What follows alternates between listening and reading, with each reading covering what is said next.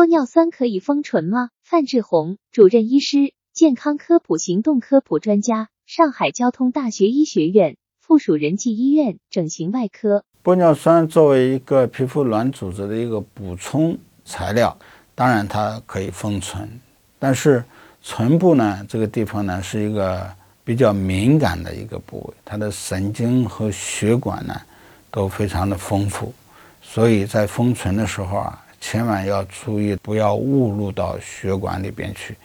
一旦误入到血管里边去，可能就会造成封存的部位啊缺血、坏死，甚至于会起到一个反作用。这是第一个要注意的事情。第二个呢，封存的时候啊，也很容易肿胀。就在注射的过程当中啊，除了填充造成的软组织容量的增加以外，可能还会。因为这个注射玻尿酸以后的组织反应，所以呢，很容易导致注射的不对称。等着我们当时注射好了以后，感觉还可以，哎，等着消肿了以后啊，可能会这个唇部的两边呢可能会有不对称，所以这一点呢一定一定要注意的。当然还有一个呢要注意的就是封唇了以后啊，可能唇部的感觉啊，早期可能会有异样。